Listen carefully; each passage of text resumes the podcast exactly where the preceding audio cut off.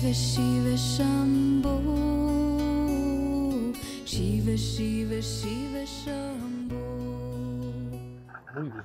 Entonces vamos a hacernos cargo de las preguntas y respuestas. Hoy no son tantas, son, somos pocos. Y luego ya nos vamos a descansar. ¿Sale? Bien.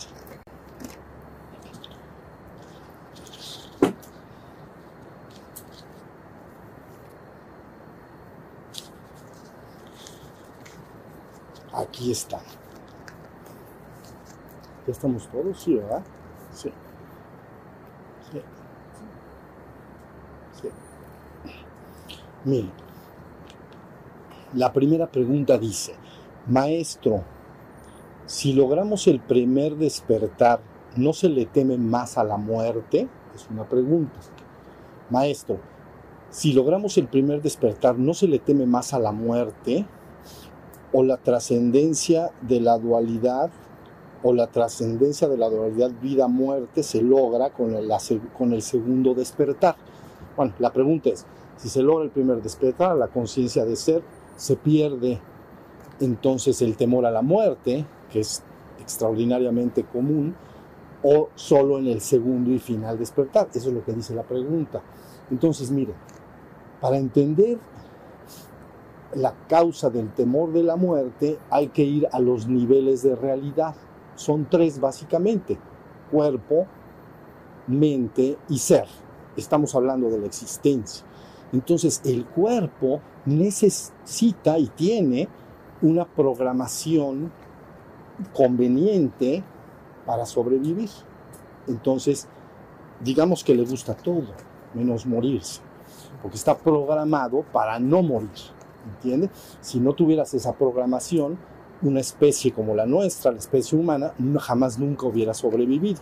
Todas las especies para sobrevivir necesitan de un nivel de evolución, necesitan autoprotegerse y eso es lo que la gente llama miedo. Es no quiero morir y entonces tengo que tener un instinto tan profundamente grabado que ante el momento del primer peligro de muerte, debo de pon- el cuerpo buscará ponerse a salvo. El clásico ejemplo puede ser pues cualquier un, un- animal feroz que nos encontremos en el bosque o puede ser un temblor. A veces la gente lo racionaliza un poco y dice, no, no pasa nada, no pasa nada, no pasa nada, no pasa nada, no pasa nada. Y sí pasó. Y entonces, pero bueno, lo que, no que no pasó, sí pasó. Pero bueno, el instinto que es, me pongo a salvo porque hay un techo, ¿no? Y es peligroso. Entonces, número, primer nivel de realidad, la especie, las especies biológicas, a partir de un cierto nivel de evolución, tienen que desarrollar para sobrevivir y propagarnos como lo hemos hecho nosotros, el, el el llamado temor a la muerte. Ahí está. Es bueno tenerlo, no es malo, porque si volteas y ves un coche a 200 por hora que viene hacia ti y no tienes ese instinto, a lo mejor dices, ¿qué va a pasar? No va a pasar nada. Y de repente. ¿ya vieron? Conviene tenerlo, es bueno tenerlo, no es malo. Bueno, segundo nivel de realidad es la mente, pero fíjense muy bien, la mente del ser humano casi podríamos, bueno, no casi, realmente es memoria. Es memoria que se utiliza de diversas, con diversas facultades, como pensar, imaginar, recordar, y sentir, ¿no? El amor. Tú ves a alguien, fíjate bien, ves a una persona enfrente de ti, sientes un amor por ella, porque a lo mejor es tu mamá. Entonces, pero tú dices, ¿por qué siento amor por esta persona y por la otra no? Porque está en mi memoria. Está en mi memoria. En mi memoria está, pues, eh, siempre me ha abrazado esa persona y, es mi madre, pues. Entonces, fíjense bien, mente igual a memoria. Entonces, memoria es lo conocido. ¿Sí o no? Lo que yo conozco está en mi memoria. Lo que no conozco no está en mi memoria. Punto. ¿No? Entonces, ¿qué pasa? La famosa muerte es lo desconocido. ¿Sí o no? Entonces, lo desconocido a la, a la mente y a la memoria no le gusta nada. Porque dice que la vida que está en mi, mi mente sabe que la vida o la memoria que tengo de estar vivo es esto, esta realidad, mi cuerpo y Pues la gente que conozco, mi familia, el lugar donde vivo, ¿ya vieron? Pero lo desconocido genera demasiadas suspicacias. Entonces, cuando la mente se enfrenta a lo, desconocido en este mundo, inmediatamente trata de ligarlo con algo conocido. ¿Ya vieron? Para ver, ¿no? Si me expliqué, como eh, tratar de llevarlo al rubro rápido de, de lo conocido. Entonces la mente normalmente va a tener miedo a lo desconocido, porque cualquier cosa que tú veas en esta vida, tratarás de ligarlo con algo de la memoria. Pero la muerte es la idea de que, bye bye, ya no voy a estar en el cuerpo, y ya no, ya, ya, entonces la mente tiene un temor hacia lo desconocido. Pero luego sigue el tercer nivel, vamos a hablar, es el nivel del ser. Ahora, fíjense bien, el ser es una presencia continua y sostenida de la hora. Entonces, no es la memoria, no es la memoria, sino que es la conciencia permanente y constante del ahora. A veces le llaman presencia la presencia del ser en el aquí y en el ahora. Entonces, diríamos que no el ser no se ocupa, como la mente lo puede hacer, de ver el futuro, es decir, como veo en mi memoria que todos se mueren, pues ahí voy yo detrás. Pero eso lo dice la mente. ¿Sí me estoy explicando? Entonces, por eso tiene temor la mente, pero el ser en, sí no tiene no acoge un temor porque es una conciencia sostenida y permanente de la hora. ¿Sí se entiende? Y entonces se vive sin temor a ese momento. Por eso, por ejemplo, eh, cuando se habla de esto, por ejemplo, Seacatl, Topinsky Quetzalcoatl, entonces dice, le preguntan sobre la muerte, es una preocupación de toda la humanidad, de todos los tiempos. Entonces dice, no os engañéis, hermanos, los hombres al morir en realidad no mueren, solo van a la región del misterio. Pero el misterio quiere decir que no, lo, no, he ido, pero no te pasa nada. Pero está hablando, le está hablando a la mente de las personas. El ser contra más estabiliza, empieza a tener la sensación de ser siempre y de haber sido siempre contra más estable está, más poderosamente arraigado, entonces la sensación es siempre he sido, soy y seré siempre. ¿Y, por qué? Porque no estoy en el mundo de los actos, de lo dinámico que cambia, no estoy en lo mutable, nunca cambio, siempre estoy igual. ¿Ya vieron? Entonces te da una sensación poco a poco que se llama eternidad. Voy a estar siempre. La mente lógica dice, ¿cuál eternidad? Te vas a morir. Sí, ya lo sé, en el cuerpo te vas a morir, la mente también lo sabe que nos vamos a morir, todos lo sabemos, pero ese ser no alberga ningún temor en relación a eso. Siempre fui, soy y seré siempre. Entonces en el primer despertar empieza rápidamente un desplumadero del temor a la muerte. Empieza. Lógicamente aquí habla del de, despertar a la trascendencia, pero el despertar a la trascendencia, vidas, es, es ser el uno y único ¿Ya vieron? Porque todavía el ser podría albergar como que soy un ser en la existencia, pero no soy el uno y único. Entonces podría no, no, es que no tiene miedo, pero podría albergar alguna sospecha si la mente se infiltra. Pero al entrar a la trascendencia, eres el uno y único, por siempre y para siempre. En el estado, yo le llamaría perfecto, abstracto, absoluto. O a veces le llaman Ven, en, el, budismo que hablábamos, se hablan de niveles de nirvana y llaman vacío, ¿no? Vacío, nirvana. Entonces, vacío es el nirvana del, este primero que estamos hablando. Cuando simplemente estás en conciencia de ser y tu mente está en silencio, entonces ya estoy en el vacío. Pero ellos dicen, ahí no acaba. Vacío, y luego pasas y sigues viviendo ahí, supremo vacío, digo, gran vacío, segundo nivel luego supremo vacío y luego supremo gran vacío. Son niveles de profundidad. Ese supremo gran vacío es el uno y único. Es tu verdadera naturaleza divina. ¿Ya vieron? Entonces ahí no hay nada que decir. Es completamente sin atributos. Es el uno y el único. Inefable. ¿Sale? Entonces ahí está. Si tú te vas al tercer nivel, inmediatamente el temor a la muerte se va a disipar. Tú sabes con tu mente que tu cuerpo va a dejar de ser, pero pues no sé cómo decirlo, pero no se siente nada, no se siente el temor. Oye, pues ya se va, ¿cómo se dice? Va a desenchufar. Bueno, pues ya que lo desenchufen de una vez. No pasa nada. Es que no pasa nada. Tienen que entender que no pasa nada.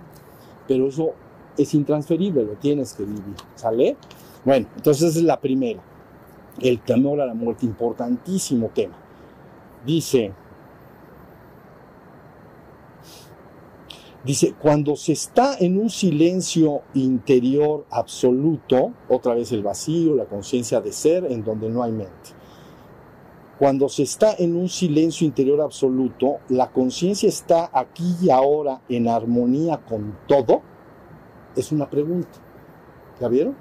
El ser está, la conciencia o ser está aquí y ahora en armonía con todo. Ok, tenemos que volver nuevamente al nivel anterior de, al nivel anterior de la mente. La mente puede estar en acuerdo o desacuerdo con una realidad dada. Puede entonces estar en desarmonía. Si yo quiero que las cosas sean de una forma, para que me entiendan, yo quiero, supongamos que un grupo de amigos, se reúnen a vivir en una casa, ¿no? Y entonces uno de ellos, este que estamos hablando acá, entonces de alguna manera puede estar en acuerdo, desacuerdo con cómo de que el otro tira los calzoncillos ahí en la esquina, ¿entiende? Entonces está en desacuerdo, inmediatamente entra en desarmonía. Entonces la mente puede entrar en armonía o desarmonía, condicionado a si estoy en acuerdo o desacuerdo. Si estoy en acuerdo, pues todos nos llevamos bien, hasta que nacen los famosos desacuerdos. Y entonces, no, ya se entiende, es la mente la que puede estar en acuerdo o desacuerdo con la realidad. Diríamos que el ser es, un, aquella conciencia que está en perfecta aceptación de la realidad. Yo lo podría describir así como dejar que los seres se manifiesten según su propia naturaleza. Entonces, si el pájaro canta, canta. Aunque estés, la mente puede estar en desacuerdo. Ese gallo usted la pasa cantando. Bueno, pues los gallos cantan. ¿Qué quieres hacer? Tiene que cantar. ¿Sí entiende? El ser, por eso dice, está en armonía con el todo, porque acepta la realidad y mientras no haya una violencia dirigida, vamos a decir, respeta las formas de ser, vivir y manifestarse de los demás. ¿Ya vieron? Mientras no sea un atropello lo que se esté haciendo alrededor, pero sí está en armonía con el todo. En armonía quiere decir que lo deja ser. Claro, si él dice, es que yo para hacer tengo que, cuando tú te duermas, me tengo que acostar encima de ti, pues dices, no, bueno, parado, sentado, como sea, no estoy diciendo, pues dices, no, allá en la otra cama. Pero eso no es que estés en desacuerdo, es una violación de parte de la otra persona, pero en sí tú estás dispuesto a aceptar a los seres tal cual son. Esto se llama vivo en armonía, así se dice, vivo en armonía con la naturaleza. La mente normalmente tiene grandes dificultades para eso, ¿ya vieron? En todas las, son los, todos los problemas de relaciones humanas, vamos a decir. Entonces, sí, sí vive en armonía. Si amanece, amanece. Si anochece, anochece. Entonces, cuando anochezca, no quieras que amanezca. Y cuando amanezca, no quieras que anochezca fluye según se manifiesta la naturaleza, según la realidad. ¿Sí, ¿Sí me explico? Muy bien. Dice, la acción mental, que es, es decir, pensar, imaginar y las emociones, antecede a la acción de hablar y a la corporal, o puede ser que no.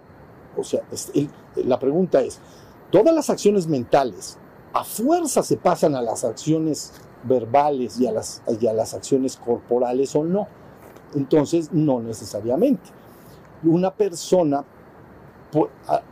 vamos a decirlo así, si tú piensas algo y no hay otro nivel de ti, que es el observador y testigo, lo más normal es que todos tus pensamientos generen palabras y acciones en concordancia. Pero, por ejemplo, si tú te enojas porque el vecino estacionó su coche debajo de tu árbol donde a ti te da sombra y quieres poner tu coche, puedes pensar, lo voy a matar eso. o lo voy a, le voy a hacer no sé qué. Pero eso no quiere decir que te cruces y lo mates. Pero si lo pensaste y a lo mejor hasta lo sentiste, ya vi, pero nace dentro de ti otro nivel, que ahorita a veces podríamos llamarlo como atributos del ser. Ahorita a ver si creo que hay otra pregunta y lo podemos describir. Y ese atributo, otro más profundo, impediría que pase directamente a las acciones. Ya o sea que no es obligado, aunque en la mayoría de las veces reiterados pensamientos y emociones sobre un tema terminan hablándose y terminan actuando, reiterados. Si no aparece otro nivel dentro de ti que dice, oye, no, estoy enojado, pues ya se me pasará el punto. También es verdad que hay acciones que van de abajo hacia arriba, que serían las acciones netamente corporales, instintivas. ¿Ya vieron? Las instintivas. Si, tengo hambre, el cuerpo inmediatamente tiene que hacer un gatilleo de buscar comida y comer.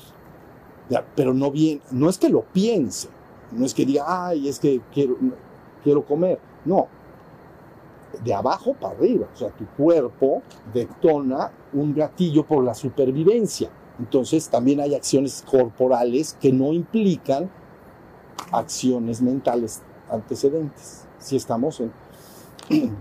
Entonces ahí, ahí, ahí está la idea.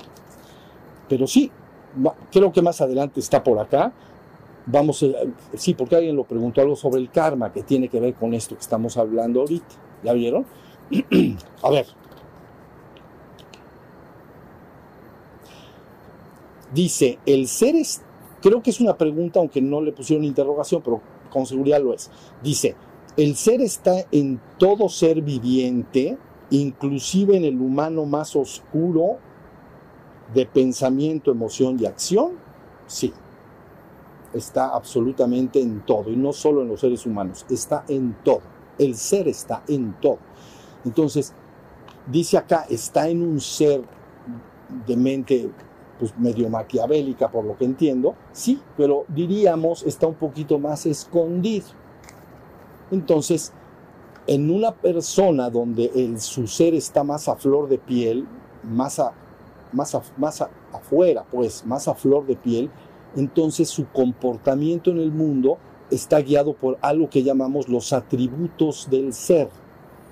Como si el ser tuviera unos atributos, y sus atributos son la paz, la armonía, el amor, la dicha, el agradecimiento, ¿no? Todos eso, esos atributos nacen espontánea y naturalmente del ser.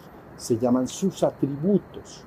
Entonces, lo importante es que cuando una persona flore su ser en él mismo, como resultado de su trabajo espiritual, empezará a ver que su comportamiento está guiado por esos atributos.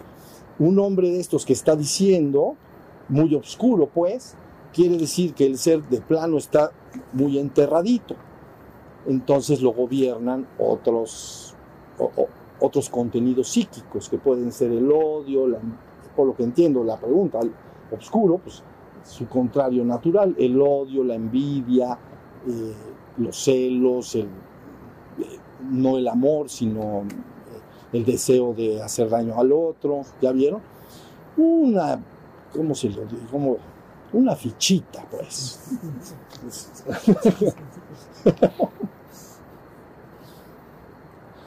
una fichita de esas que mejor, mejor ni lo haces tu amigo.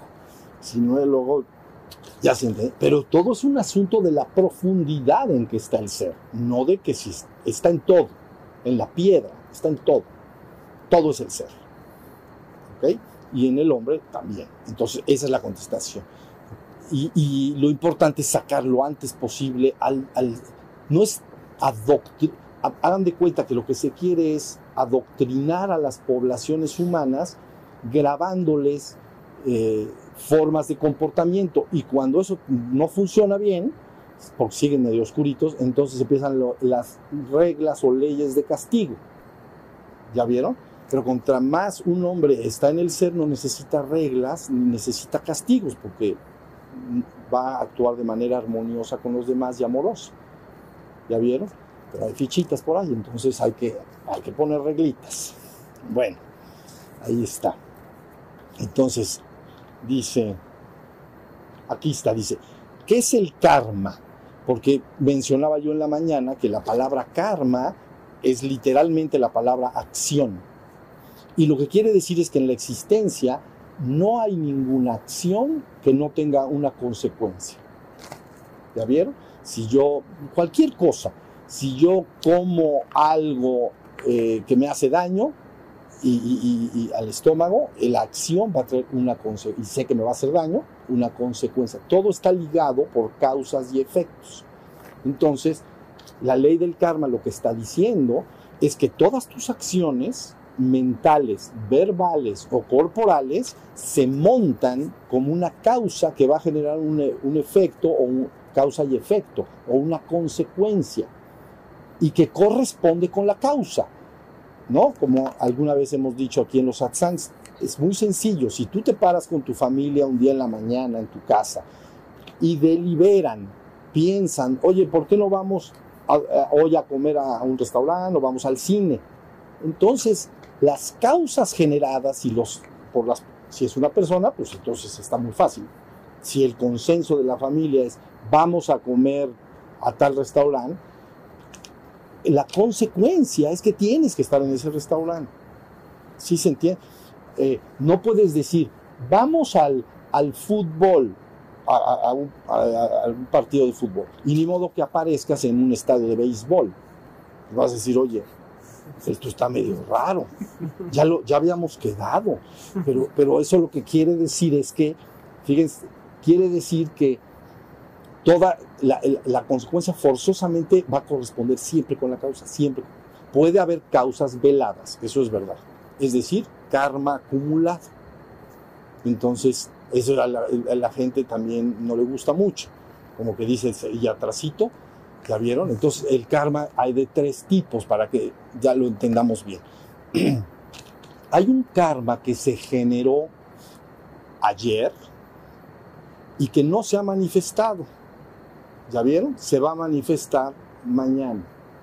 Por ejemplo, si tú, hoy es sábado, me parece, domingo, sábado, viernes. Hoy es viernes. Si tú el día jueves quedaste, quedaste de verte con un amigo para ir al cine el próximo miércoles, generaste las causas. Y si no interfieren otras causas kármicas, ¿ves? Se generó acá, pero no se ha manifestado hoy.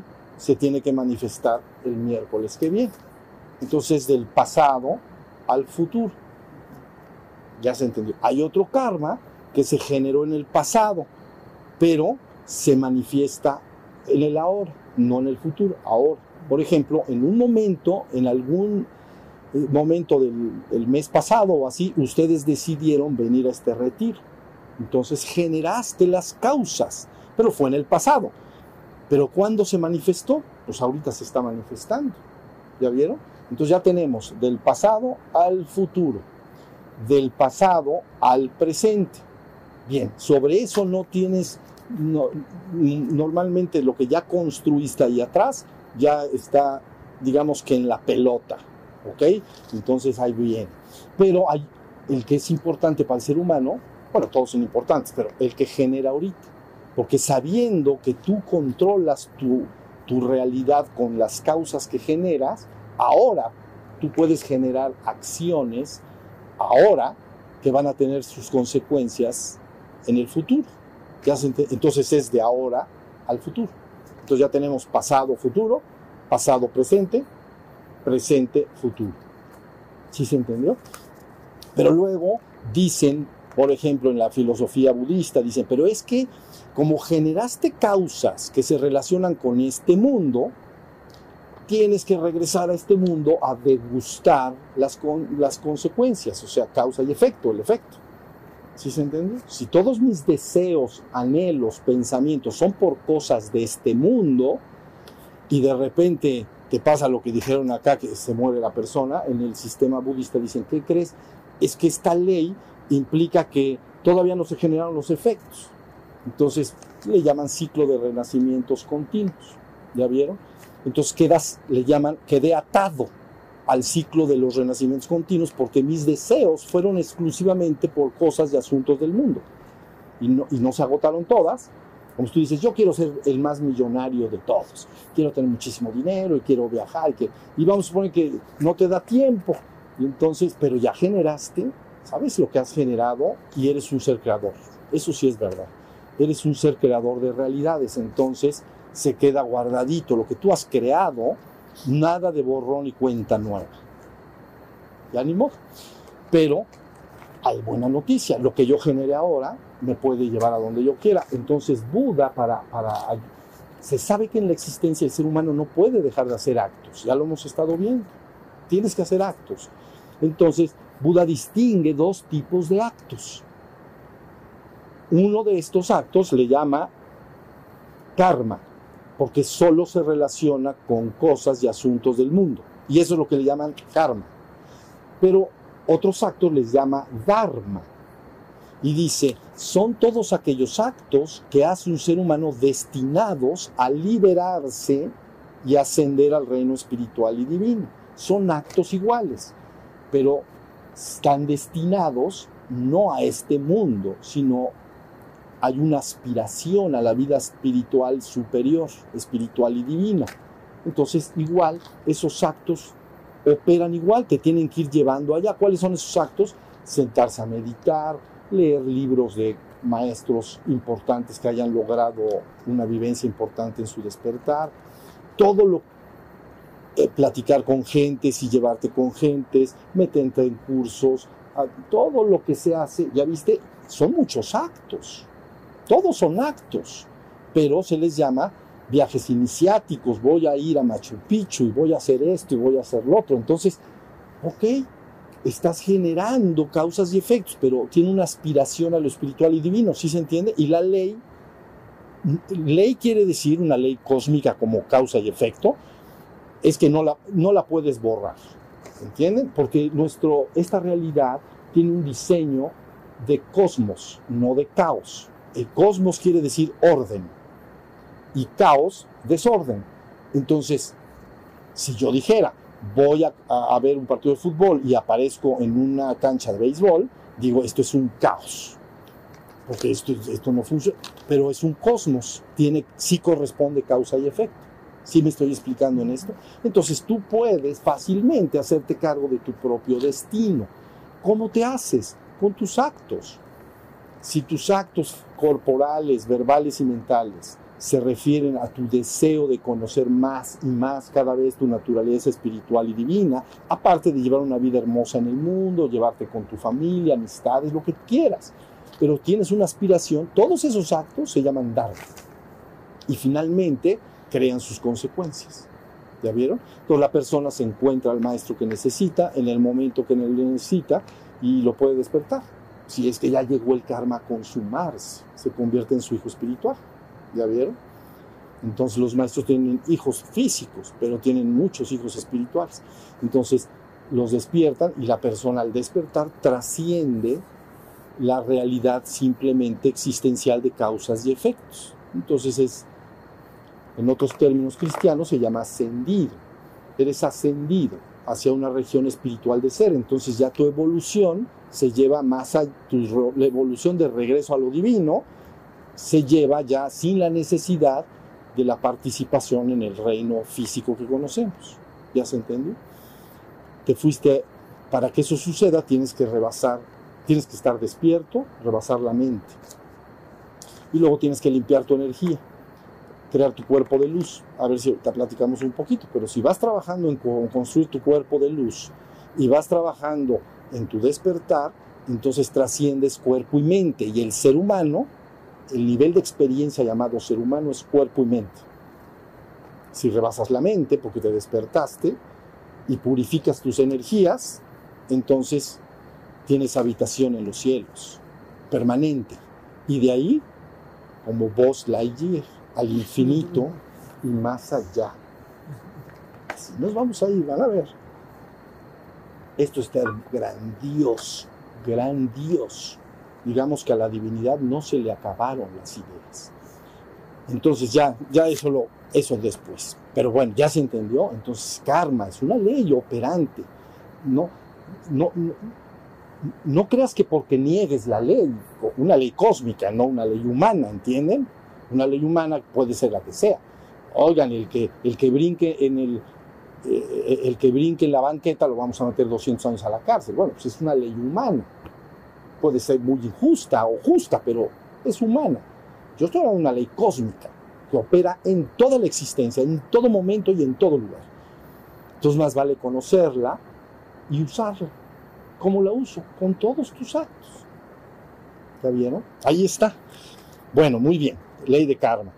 ¿Cómo trabaja en el cuerpo la vibración de la letra M? La que hicimos. Mm. Entonces,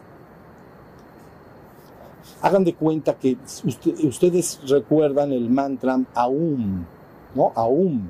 Entonces, Aum es un mantra que tiene todas las operaciones de la existencia, porque en la palabra, la letra, perdón, A, la van a imaginar así, la letra A abre una existencia dada, es decir, nace una creación dada. Vean, A es para afuera, A. Luego la letra U sostiene esa realidad dada, porque empecé con A, pero ya me pasé a la U, entonces A, U, entonces se abre, se sostiene, pero luego llega la letra M y esa es destructora. ¿Ya vieron? Si ustedes lo llegan a ajustar con, con la mitología de la India, entonces Brahma, Brahma es el dios creador, ¿no? Crea la triada, Brahma, Vishnu y Shiva.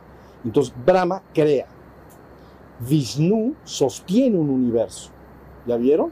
Por eso los avatares de Vishnu no ponen fin a los tiempos. Quieren continuar las realidades dadas con nuevas eras de oro, etc. Entonces, el A, Brahma, abre una realidad A, manifiesta. La U sostiene una realidad A, pero luego llega el destructor. Mm, pero el destructor siempre se ha sido entendido como, como que está gacho, ¿no? como que, viene a agüitarnos la fiesta, porque llega con la M, párale de contar, ya no hay más, se te acabó el 20. Pero esencialmente es tener eh, una, manifestación, tener una experiencia de conciencia en una realidad dada y luego, una vez que la experiencia ha sido resuelta y tomada, entonces viene un recogimiento. Bien, entonces la M, por eso yo, yo me voy al grano, ¿me ¿para qué la U? Mejor la M, nada más. Y se acabó. Entonces, nos vamos a cansar con tantos AUMs. Entonces, pura M. A mí me gusta la M. Qué bárbaro. Entonces, la M va a destruir, pero tú dices, ¿qué va a destruir? Bueno, transitoriamente, cuando se le repite, destruye tus contenidos mentales. Entonces, si tú estás en meditación y tienes, digamos, pensamientos, ¿no? Estás pensando y no puedes detenerlos, repites la M un par de minutos, dos, tres minutos entonces, cuando silencias la M y observas al interno, no hay nada. No hay ni un pensamiento. Por eso yo les pedí que alzaran la mano y creo que la alzaron todos. Porque sí se puede experimentar fácilmente esa, ese silencio interior eh, después de la letra M. Entonces uno entiende en vivencia, ah, no hay nada, no hay pensamientos ahí.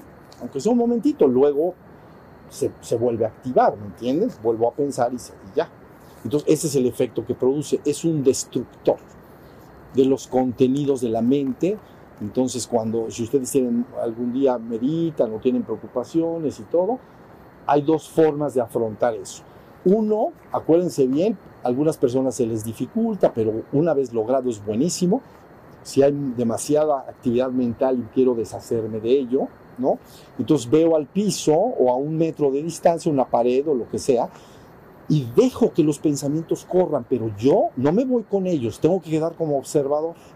¿Ves? Yo soy el testigo, yo soy el observador, no partícipe. Yo tengo que ver que esos pensamientos se desaten y, empiecen a fluir.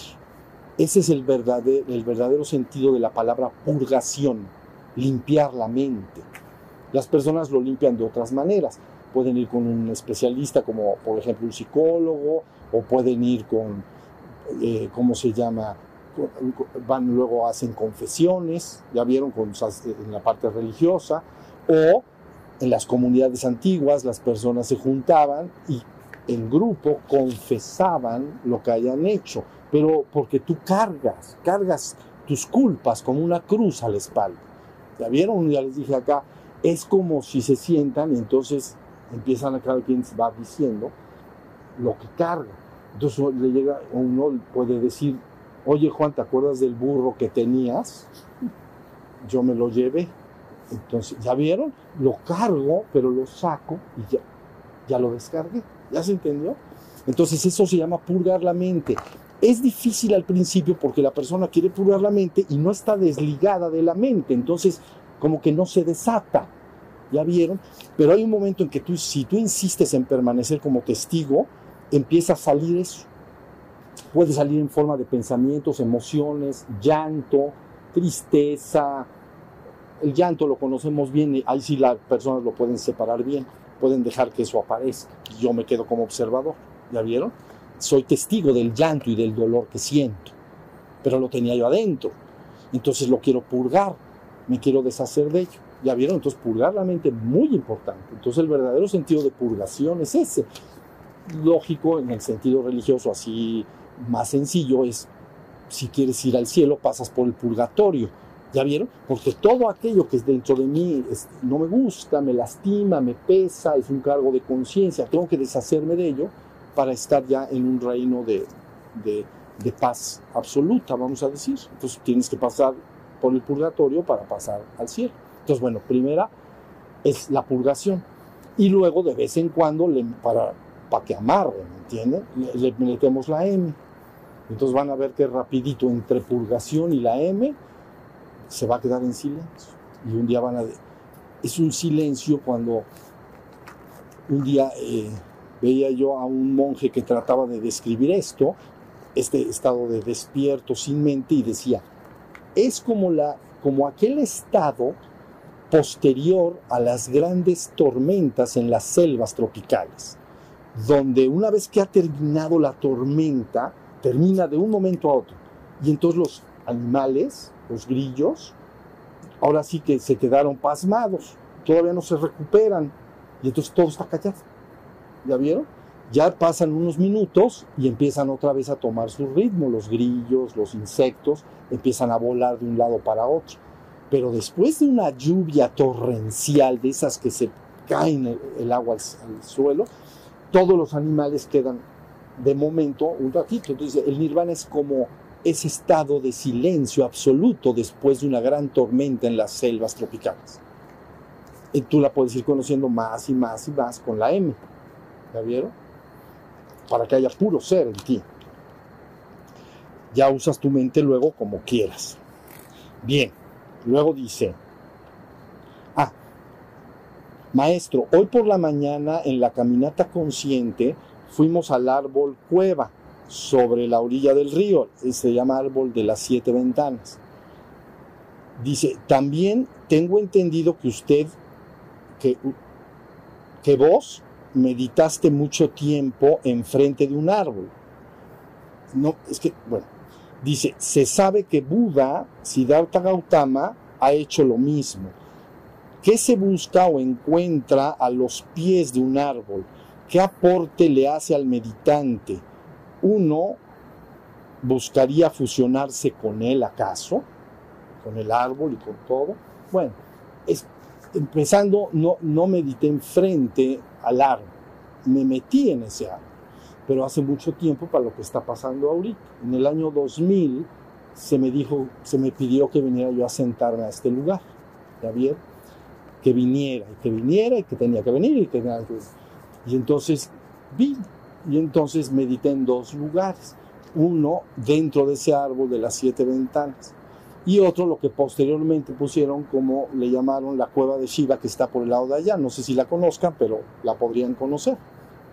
Antes cuando esto donde estamos sentados era, era un panal, era estas cajas, era una, ¿cómo se le llama? Panales de abejas, pues. Eh, era un pequeño valle, no tenía nada, ¿no? Luego allá estaban los árboles, en fin, no había nada. Entonces, en el año 2000 se me pidió que me viniera a sentar y eso fue lo que hice. Pero me senté dentro de ese árbol. Y luego, la cueva de allá, que si ustedes la conocen, antes no estaba así. Antes era una subidita y había una cueva ahí, ahí adentro. En, en una, porque era, era una subida de, de, tierra, pues, y adentro estaba. Entonces estuve en, ese, en esa cueva haciendo cositas de meditación para preparar todo, ¿ven? Pero bueno, eso, la preparación del lugar. Ahora, que este asunto de los árboles debe ser entendido como aquel, ser que está bien enraizado en, la, Shakti y es, o en, la tierra y sin embargo también tiende hacia los cielos. Sí se es una conciencia muy presente en los cielos. Entonces, cuando alguien quiere hacer una labor en el mundo bien hecha, si nada más se enchufa al cielo, entonces técnicamente pues, pues se va. ¿Ya vieron? Un ejemplo claro era Ramana. Ustedes lo conocen ahora, ¿no? Yo soy, ¿quién soy yo? Entonces, Ramana tiene su despertar en, una, en un ataque de pánico a la muerte. Ah, pues le dio un ataque de pánico. Viene y dijo, ay Dios mío, ya me voy a morir yo también. Así hizo Ramana, 17 años. Entonces, en ese ataque de pánico vino toda una toma de conciencia. Y esa toma de conciencia lo recogió hasta prácticamente el absoluto, porque dijo, bueno, el cuerpo se va a morir y, y, pues ya ni modo, no pasa nada. Y la mente si se desaparece, pues no pasa nada, y no pasa nada, no pasa nada. Y entonces logró un acelerado despertar por un ataque de pánico literal a los 17 años. Entonces, como no sabía qué hacer, andaba de aquí para allá como vagabundo, allá se acostumbran y se sientan allá afuera de las iglesias, ¿no? Y entonces pidió en el sótano de una iglesia de Shiva que le dejaran estar ahí en, la en- abajo, pues, en el sótano. Pero se empezó a meter más y más y más. ¿Ya vieron? Se iba al cielo, pues, para que entiendan lo del árbol. Se estaba yendo al cielo. Y entonces los monjes no, no lo dejaban ir. Entonces lo paleaban todos los días. Algo así como vas para abajo. Nada de que te vas. Entonces le, le- le- le paleaban para que despertara. Y luego, pues, cucharita, come y no te, no te vayas. Y entonces finalmente ya no, no murió, pues, se estaba yendo. Si esa, si esa entidad quedó muy enchufada en el absoluto en un momento dado, si nada lo enraiza la tierra, entonces técnicamente se va, deja de comer, deja de, se queda así, se va. ¿Ya vieron? Entonces, no lo dejaron ir, lo paleaban o, o golpeaban suavemente, pero dolía tantito, seguro. si no, no hacía caso. Entonces, ya lo traían mareado al pobre. Apenas lo soltaban, ya se está yendo otra vez. Tráelo para acá. Que no se nos vaya, porque nos tiene algo que platicar seguro. Bueno, y entonces ya no se fue, pero ya, ya, ya le dejaron las nalgas, ¿me entienden? Dije, yo ya me voy, hijos de la ch-". Y entonces salió, fue como les digo, salió y se fue a una montaña, es famosa ya, ¿no? De Shiva también. Y entonces en esa montaña van muchos meditantes, mucho, han vivido muchos santos importantes, místicos importantes. Entonces ahí fue a dar, pues, y se metió en una cuevita. Todo esto para explicar lo del árbol. Entonces llega y, se mete en la cuevita como diciendo, aquí nadie palea, yo aquí ya me quedo. ¿La vieron? Pero ¿dónde está su instinto de supervivencia? ¿Qué creía que le iban a llevar ahí sus tacos? Nada, pero dice, yo me voy a la cueva. Ahí está. Entonces fue detectado, como siempre, y una vez que fue detectado, fueron eh, a verlo poco a poco, pero no quería hablar con nadie. ¿Ve? No quería, estaba en el cielo, estaba en la trascendencia, o muy cerca de la trascendencia, o al estado posible que él pudiera. Entonces, estando en este estado, no contestaba preguntas, no hablaba nada, hasta que dos alumnos, bueno, después sus discípulos, pues, pero en ese momento le dijeron, bueno, si no quieres contestar, eres un necio, entonces por lo menos dinos sí o no. ¿Estás dispuesto a decir sí o no? Y, y dijo, sí. Y entonces ahí estuvo todo resuelto. Porque entonces ellos empezaron a preguntar, a ver, el estado en el que vives, ta, ta, ta, sí o no. Es como clave morse, ¿me entiendes? Digo, no, ¿cómo se llama? Binario. Entonces, sí, no, sí, no, sí, no. Y derivado de todos esos nos, se generaron dos libros pequeños, ¿no? Uno de ellos, autoindagación se llaman, o quién soy yo, o algo así, ¿no? Entonces, ese fue su trabajo. Pero ya después de eso, le chocó también que les, ya, sí, no, ya. Y entonces se volvió a ir y, y ya se fue a una granja por ahí y luego pues lo seguí y ya los volvieron a seguir. Pero él ya, pero ya la enseñanza estaba dada, ¿entienden? Bueno, entonces quiero decir que estaba muy en el cielo. Entonces, si vas a hacer una obra poderosa en la tierra, poderosa, conviene que estés también bien enraizado en la tierra. ¿Ya vieron? Entonces, en, en mi caso particular, las mujeres lograron ese enraizamiento en mí. Porque cuando eh, me dijeron que hablara, fueron tres mujeres las que me pidieron que hablara y empecé a hablar y en el principio llegaron muchas mujeres, muchas mujeres. El 90, po- 95% de las mujeres y pocos hombres. Ahorita somos, ustedes son 12 y suman 5 hombres y 7 mujeres. Pero en aquel entonces había uno o dos pelados por ahí que llegaban, puras mujeres. Esto es importante lo que estoy diciendo. Y entonces en el intercambio de comunicación y todo, digamos que me conectaron más con el corazón. ¿Ya vieron? Me hicieron ver el, el sufrimiento del mundo. Y ya. Y desde entonces, pues aquí, aquí me tienen. Bueno.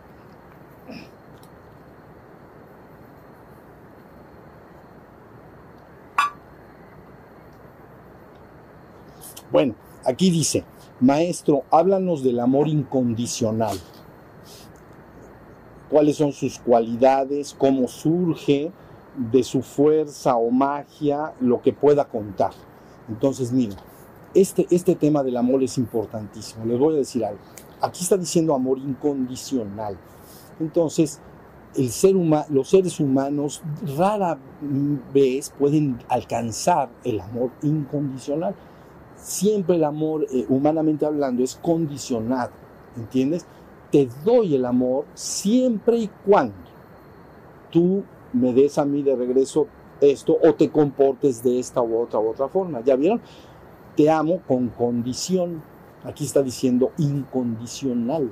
Entonces, el amor incondicional es aquel amor que no espera nada de regreso y que no condiciona nada, no está esperando nada. La condición siempre implica doy para recibir algo. Yo te amo y te, te doy mi vida y mi compañía, pero tú te tienes que conformar, conformar a una forma que es la que yo quiero. Eso es lo humano, más o menos a grandes rasgos. Hay gentes que se van acercando cada vez más a un amor incondicional. El amor incondicional, como dice la palabra, no está sujeto a condición. Entonces se entrega por siempre y para siempre. ¿Ya vieron? Entonces es el... Déjenme explicar algo. En la trascendencia no existe el amor técnicamente hablando. Porque el amor implica una relación de dos. Implica de... Es más de tres. Implica el amante, el amado y el amor en sí es una el amor implica una dualidad que solo se da en la existencia. ¿Ya vieron? En la trascendencia, lo que somos en su esencia, no hay tal cosa como dualidad. Hay el uno y único ser que es y existe. Entonces no hay tal atributo. Es inconmensurable, es puro y absolutísimo ser, inefable, no se puede explicar con palabras, pero en la existencia el atributo, vamos a decir, de mayor fuerza y poder, y poder existencial es el amor, porque crea un vínculo entre los seres que no permite que nos abandonemos unos a otros. ¿Sí se entiende? Lo común, o sea, bueno, no lo común, pero una persona puede optar por ir a una vida mejor y abandonar a sus semejantes y dejarlos en condición desfavorable, pero el amor lo impide. Entonces estamos garantizados todos, yo se los digo con seguridad absoluta, de lograr redención colectiva y regresar al reino espiritual y divino por el amor.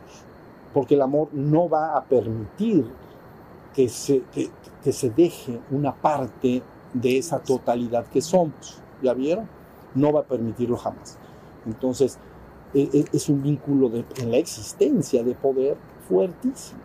Entonces garantiza que los seres no se suelten y entonces el plan divino, ¿no? El plan divino es algo así como un, lo que dije hace ratito, una manifestación para experimentar y una reabsorción, ¿no? Entonces en las cosmogonías hay un antes de que una realidad existencial eh, fuera, está en la trascendencia. No hay realmente una manifestación dada. Es puro y absoluto ser en la trascendencia. Pero si viene la manifestación, se manifiesta, viene toda una exploración de bajada y luego toda una exploración de regreso. Y cada chispa divina que somos adquiere una experiencia en ese, en ese proceso. ¿Ya vieron? Tú repites exactamente lo mismo en tu vida personal, suponiendo que vivieras unos, unos 10 ciclos de 7 años, 70 años, por ejemplo. Entonces, un ser humano, ustedes dicen, cuando nació, ya encarnó, pero bueno, sí encarnó, pero no está completamente encarnado. Encarna progresivamente más o menos, más o menos hasta los 35 años. Cuando llega a los 35 años, todas las facultades de un ser humano completo ya están bien manifestadas. Primero manifiesta su parte física, luego su parte etérica, por cierto, pero bueno, luego su parte emocional, como los adolescentes, ¿ya vieron? Luego su parte mental, pero muy centrado en el yo y muy ajustado a las emociones, luego manifiesta un intelecto puro y duro, ¿ya vieron? Luego, eh, sí, es como una bajada de 35 años y ya a los 35 estás bien encarnado, vamos a decir. Y entonces viene tu desencarnación, que no es cuando te mueres, es poquito a poquito. O sea que ese ser ya entró, tiene la exploración dada, suponiendo que va a vivir los 70 años, y luego empieza a recoger el fruto de esa experiencia. ¿Ya vieron? Y entonces se va yendo. Si muere antes tampoco pasa nada, vamos a decir, pero estoy diciendo el ciclo completo para que se entienda. ¿Ya vieron? Y cómo empiezas, terminas. Empiezas sin dientes, terminas sin dientes. Siempre tengo que decir, porque es que es verdad, todo el mundo quiere que tener sus dientes siempre. Empiezas con pañal, terminas con pañal. ¿Ya viste? Eso es importante. Por eso Cristo decía, déjenme ver si recuerdo, mientras te puedas teñir y vestir a ti mismo, busca el reino porque llegará un momento en que no te puedas vestir a ti mismo y te llevarán otros por todos lados, aunque tú no lo quieras. Ese es el abuelo. ¿Ya vieron? Al abuelito lo llevan para todos lados. Tiene 90 años, ni modo que le van a pedir permiso. Dice, no, ya nos vamos a ir a la playa todos. Pues súbete, abuelo, ya, y nos vamos. ¿No? Mientras te puedas teñir, vestir, busca el reino. Mientras te puedas teñir a ti mismo porque llegará el momento en que no puedas vestirte a ti mismo y te llevarán otros por donde tú ni siquiera quieres. Busca el reino mientras puedas. ¿Ya viste? Entonces es una bajada y una salida. Y al final, pues ya, el fruto de la experiencia ya está logrado. ¿Ya vieron? Entonces, bueno, el amor. Yo diría, sí, junto con otras dos cosas, pero lo más importante en la existencia. ¿Ya vieron? Lo más importante en la existencia. Ahí en la trascendencia, por eso quien lo ha vivido le llama sin atributos. El amor es un atributo existencial, la voluntad es un tributo existencial, la sabiduría y muchos otros son atributos en la existencia, pero en la trascendencia no hay tal cosa. La trascendencia trasciende todo y por lo tanto se le llama sin atributos. Y es inefable, la palabra inefable quiere decir no puede ser explicada con palabras, solo puede ser vivida. ¿Cómo la puedo vivir? Recurres entonces a los maestros del pasado, ves cómo, qué dejaron dicho, ¿no? Sobre lo que es el despertar espiritual y qué camino siguieron, ¿no? Y luego haces lo mismo y te darás cuenta que sus palabras son fieles y veraces, son verdaderas. ¿Ya vieron? No te llevan por un camino que no era. Te dicen, lo que te digo es fiel y veraz. Vas a, a ir por donde te digo que vas a ir. Y entonces lo vas corroborando. ¿Ya vieron? Entonces, por eso es importante que la humanidad siempre tenga como un tesoro muy especialmente valioso toda la sabiduría espiritual y mística del pasado, de los milenios pasados, que hemos guardado, todos los pueblos tienen la suya y ha venido a dar hasta nosotros. ¿Ya vieron? Y en este momento es el momento en que se tenía que sintetizar para tener una sola enseñanza. Ya también se hizo. ¿Ya vieron? Entonces, Hagan de cuenta, les digo esto porque es importante. Hagan de cuenta que cuando hay una hay una cosa que se llama palabra con P mayúscula. No, no son las palabras que los hombres se dicen. Una palabra con P mayúscula se le llama palabra revelada.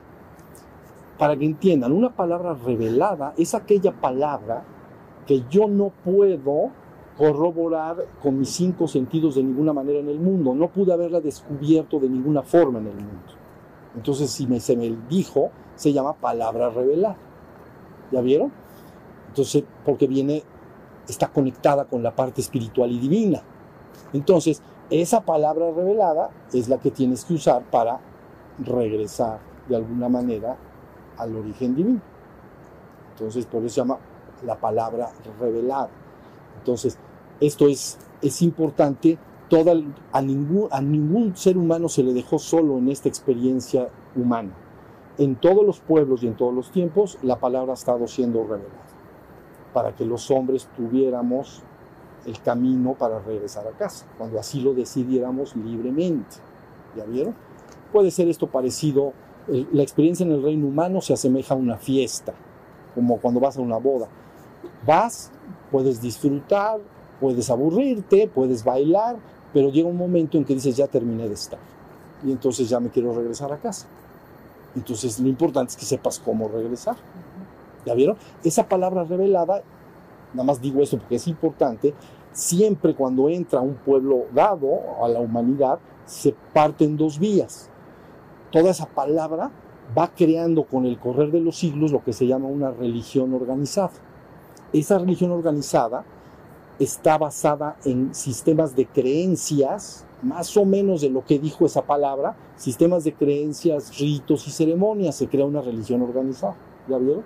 Pero por el otro lado, se crea una vía que se llama mística. La vía mística no está basada en creencias, ritos y ceremonias. Lo que busca es que la persona tome esa vía mística y despierte lo que esa palabra le dijo que tenía que despertar. ¿Sí me estoy explicando? Entonces, esto, es, esto crean que es muy importante.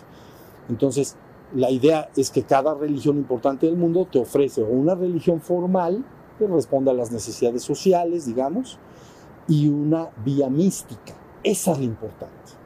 Esa es la importante. Muy bien, para poder regresar a casa. La otra realmente se matiza con muchas creencias y está diseñado con mucho rito y ceremonia. Ya pero no te lleva. No te lleva realmente. Amor incondicional. Bueno. Ah, ok. Esta es la última y ya nos vamos a descansar. Mire, querido maestro, he notado un aumento considerable del fuego sagrado o energía de la madre derivado de la práctica del yeya y ejercicios de tantra. El yeya, para ustedes que no lo conozcan, es yo un libro que escribí hace años para que las personas pudieran iniciar su trabajo espiritual, se llama yoga de energía y yoga de atención.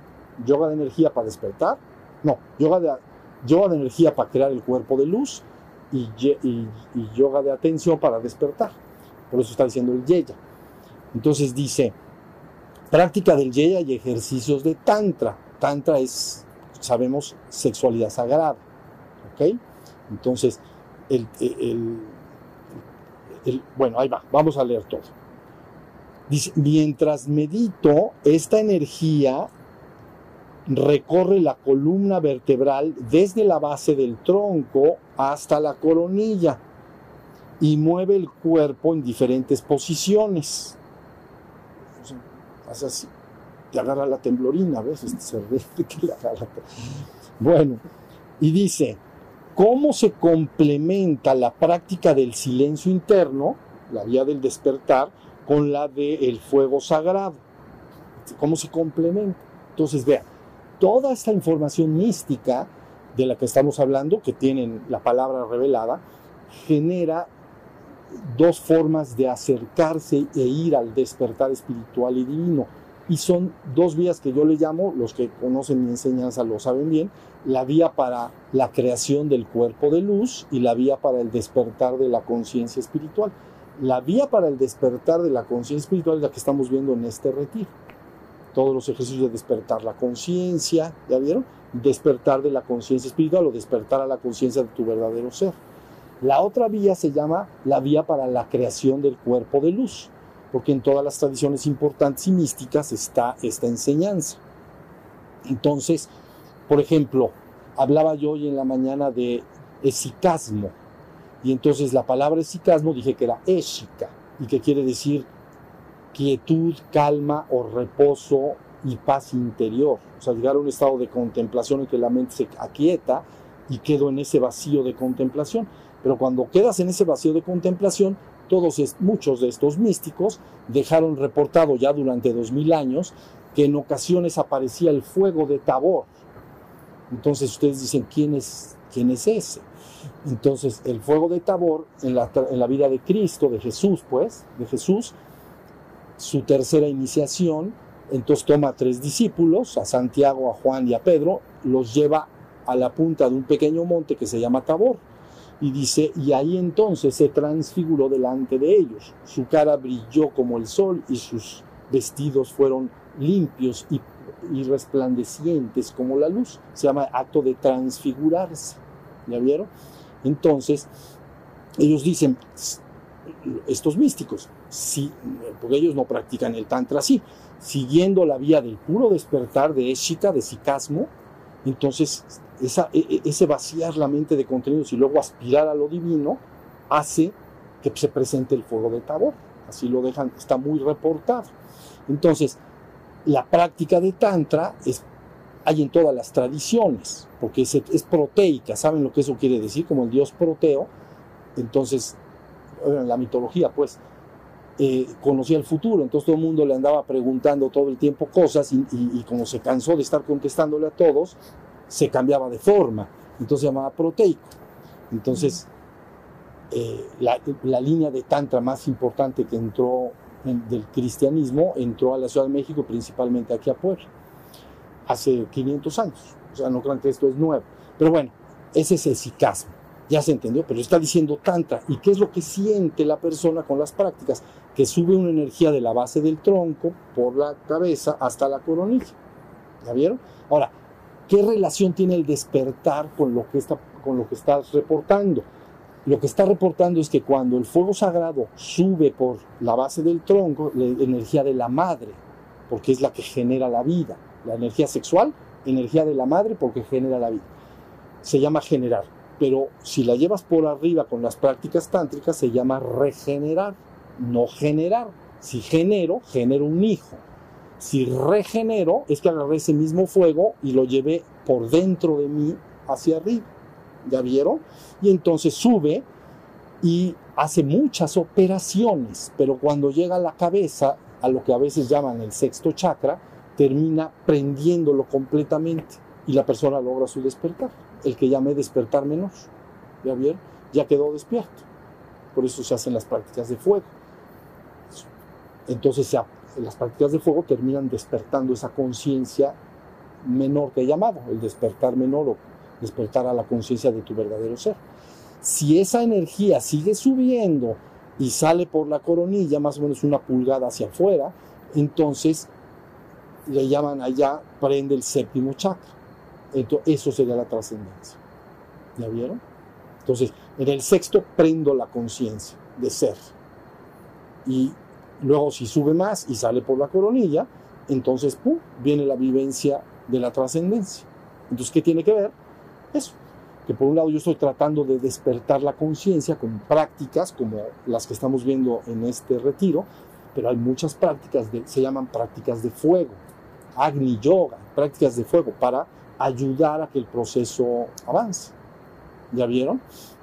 Entonces, y en todas las tradiciones es básicamente lo mismo. Si ese fuego sale por arriba y afuera de la cabeza, le, llama, le pueden llamar en una tradición séptimo chakra o mil pétalos, y en otra le pueden llamar lengua de Pentecostés, y en otra le pueden decir cualquier otro nombre. ¿Ya vieron? Y entonces eso es lo que, eso es lo que sucede. Entonces, esta persona con seguridad, si sigue haciendo sus prácticas, va exactamente en el camino que estamos diciendo. No, nada más es seguir. Se llama crear el cuerpo de luz porque cuando la energía de la madre sube, activa todo el sistema nervioso, pero principalmente el sistema energético, irradia una energía. Y ese es lo que técnicamente se llama cuerpo de luz. ¿Ya vieron? Y entonces, esa es la energía ascendente ¿ven? Las raíces del árbol, energía ascendente. Pero luego hay un fuego descendente. Ese fuego, de, entonces uno le llamaríamos de la madre, que sube, y al otro arriba y afuera de la cabeza le llamaríamos del padre, y ese desciende. Porque digamos que esos dos fuegos, padre y madre, sienten una mutua atracción. ¿Ya vieron? Entonces, cuando la energía de la madre en una especie dada o en un ser humano está solo enfrascada en, digamos, en la generación, digamos, en la sexualidad totalmente normal, pues el otro está, está ahí arriba, vamos a decir. Pero si esta energía de abajo empieza a activarse y empieza a subirse, es un llamado al bien amado, es un llamado de descenso. Entonces puede venir, ¡fum! pero derechito. ¿Ya vieron? De, en, términos cristianos que acabamos de mencionar, el fuego arriba y afuera de la cabeza es mencionado en las palabras, vi una luz como una paloma sobre él y esa luz dijo, él es mi hijo bien amado, en él yo tomo complacencia. El, el acto del bautismo de Jesús. Yo vi una luz arriba y afuera de su cabeza, dijo Juan el Bautista, pues. Yo vi una luz arriba y afuera de su cabeza. Y esa luz me dijo, Él es mi Hijo bien amado, en Él yo tomo y le doy todas mis complacencias, estoy complacido en Él. ¿Ya vieron? Entonces quiere decir que está la comunicación de ese fuego con el fuego descendente con el fuego ascendente. Entonces el trabajo para crear el cuerpo de luz depende de que esos dos fuegos interactúen. Ya, ya sí me estoy explicando. Y entonces eso en, otra mística como la de San Juan de la Cruz queda muy bien explicado en una obra que se llama Llama de Amor Viva. La llama de amor viva es el fuego del Espíritu Santo, ascendente y descendente. Así lo explica. Sentirás fluir de tu vientre ríos de agua viva. El vientre, ¿ya vieron? Y entonces estos dos fuegos interactúan y le dice llama de amor viva y empieza a hacer muchas operaciones dentro de la persona. Y está literalmente transfigurándolo. ¿Entiende la palabra transfigurar? Es, lo puedes entender muy bien como el acto de pasar el hielo, si le metes calor, el hielo lo pasas a agua. ¿Ya viste? Pero si le sigues metiendo calor, lo pasas a vapor, vapor de agua, gas, gaseoso, pues, algo parecido. Entonces, esos fuegos están buscando transfigurar la carne si logran hacer una operación completa, total y absoluta, habría una desaparición literal del cuerpo físico. Ha sido transfigurado en luz, levantado. ¿Ya vieron? Pues en, en, la escritura está representado en Elías, en Enoch anteriormente, pero luego en Elías, y luego está representado en la vida de Jesús. Estoy hablando en términos porque hablaba yo del esicasmo, si ¿sí se entiende? Pero en todas las tradiciones está idénticamente igual. Entonces, digamos que es, estamos hablando de fuegos cósmicos y se tienen que tomar con consideración, amor y respeto y irlos activando poco a poquito. Porque si no, o sea, es poco a poquito para que venga el proceso y vaya construyéndose ese, ese cuerpo de luz. Si estamos, entonces, por eso en esta palabra que estoy hablando dicen eh, no, temáis, no hermanos, porque si perdemos morada en la tierra, aún tenemos morada en los cielos. Ya viste, está hablando de eso. Aunque pierdas tu morada en la tierra, que es tu cuerpo, aún tienes morada en los cielos, si has trabajado en tu despertar y en la purificación de tu energía. Es tu cuerpo de luz. Si estamos, aguas, pónganse abusados, porque esto está, como dicen por ahí, bien grueso. Bien grueso. Muy bien, pues entonces ya con esto podemos terminar. Muchas gracias, se van a descansar y este y se van todos juntitos caminando y ya mañana nos vemos por acá.